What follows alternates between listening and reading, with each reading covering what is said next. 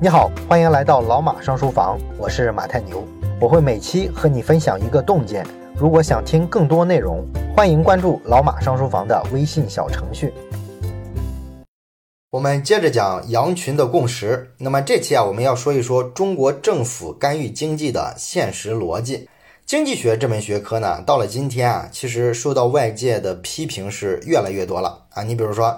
最多的一种指责呢，就是说这个学科啊越来越玄学啊，因为经济学家呢总是自顾自地弄出一套模型来啊，要预测现实、预测经济，看上去呢好像很科学啊，甚至有点物理学的意思是吧？啊，提出一个公式，给出一套模型解释，啊，非常的数理化。可是呢，物理学里啊是能发现定律的，而经济学呢再怎么发展也只能产生假说。定律这个东西啊，是几百年都可能不变的啊，甚至是不证自明的。而假说呢，是今天推翻昨天，明天推翻今天，啊，不太靠谱。定律呢，可以是由实验发现的，而实验环境是可控的。而经济学研究的是人啊，这个研究对象所处的环境就是没法控制的。所以呢，经济学就只能去假设啊，假设人是完全理性的，行为中的每一部分都是可以量化的。可以写成公式啊，比如说什么供需啊、价格啊这些东西啊，都能用数学函数、数学图像表示出来。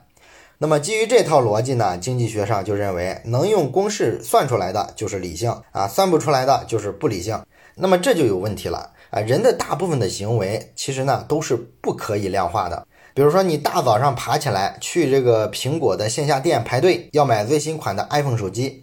那么用经济学家的说法呢，你之所以会这么干，就是因为呢最新款的苹果手机带给你的收益啊，比如说这些最新的功能配置带来的新鲜感，别人羡慕的眼神儿等等等等，这些收益是比你为了买手机付出的代价和成本更高的。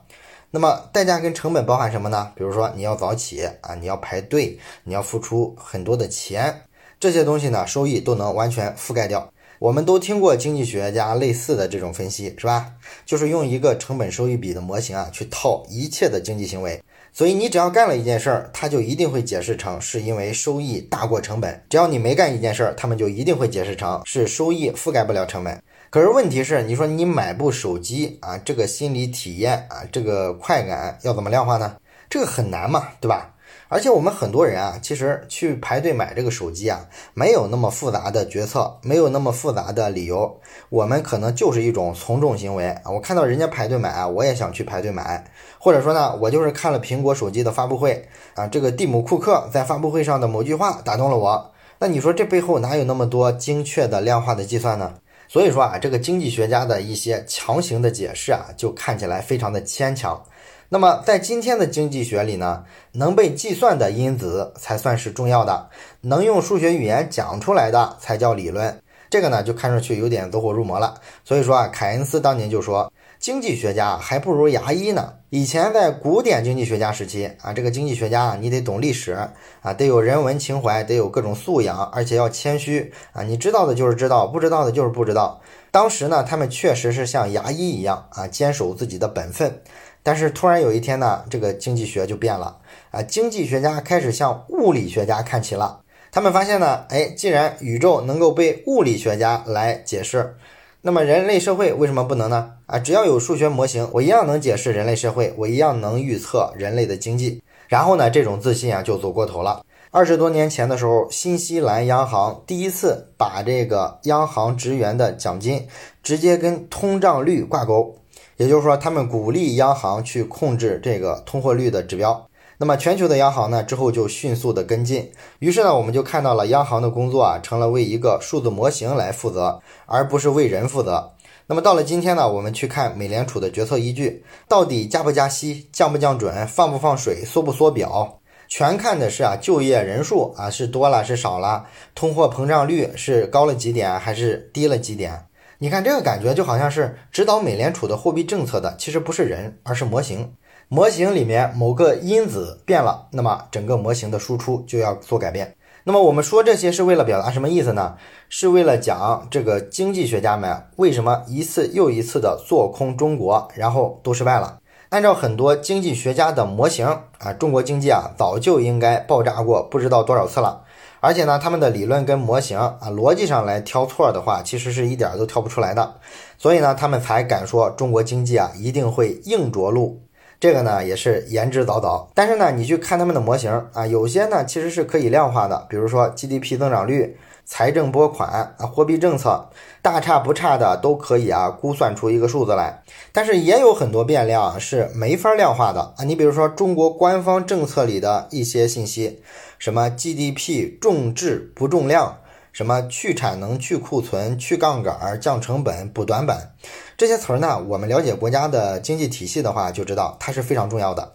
而且这些词语会反复的出现在各级政府的文件里面，然后被广泛的执行，会对中国经济啊产生深远的影响。但是呢，这些因素啊，你别说把它量化，你连解释清楚啊之后政府准备干嘛都是比较困难的。所以你说这些西方的经济学者，他们做一个经济模型，怎么能把这些关键指标也考虑进去，甚至也把它数字化呢？这个太难了，对吧？这就是为什么他预测不准。再一个说来呢，从更根本上来讲。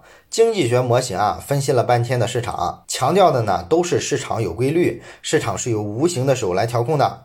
他们的逻辑啊是一个链条啊。现在啊，中国有 A 问题，然后呢，在市场的传导作用下会产生 B 问题，然后会放大成 C 问题。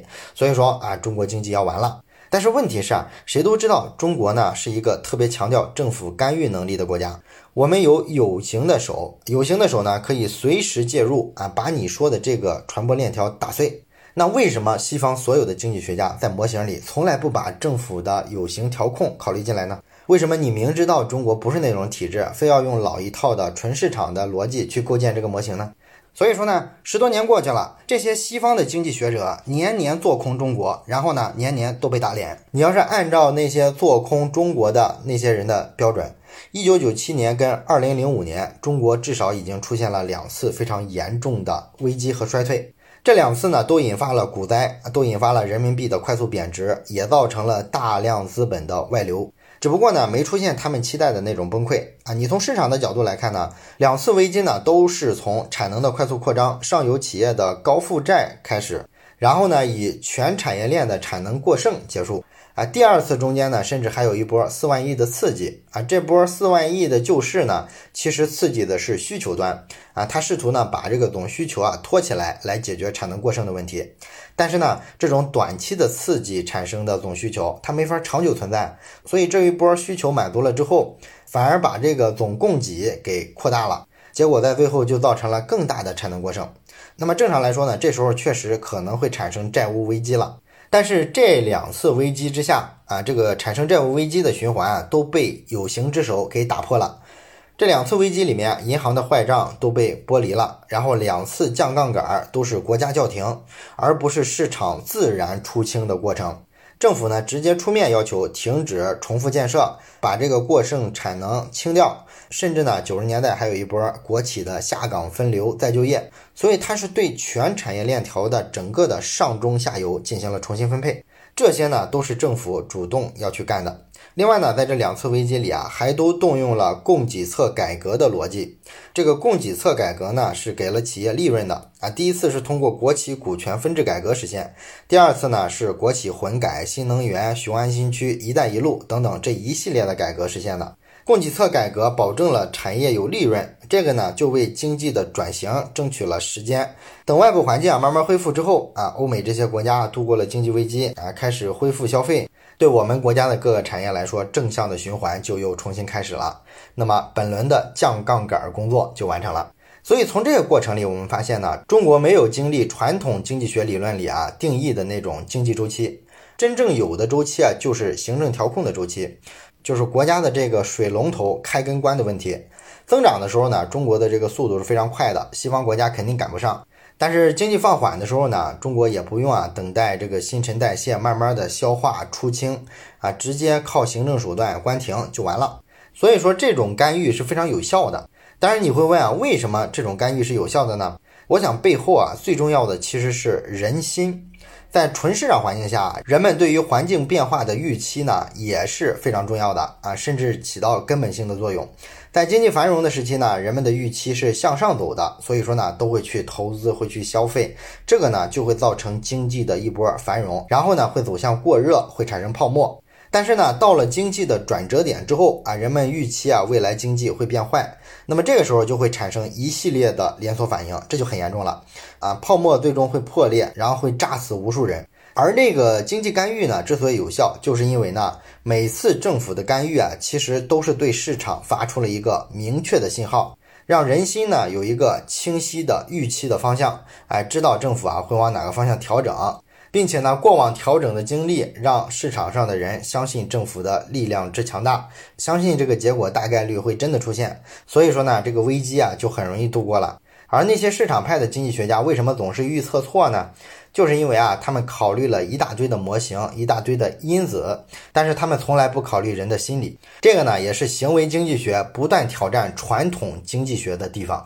好了，这就是本期我们讲的关于中国干预经济的一个基本逻辑。关于这本书的其他内容呢，我们下期会接着讲。感谢你的收听。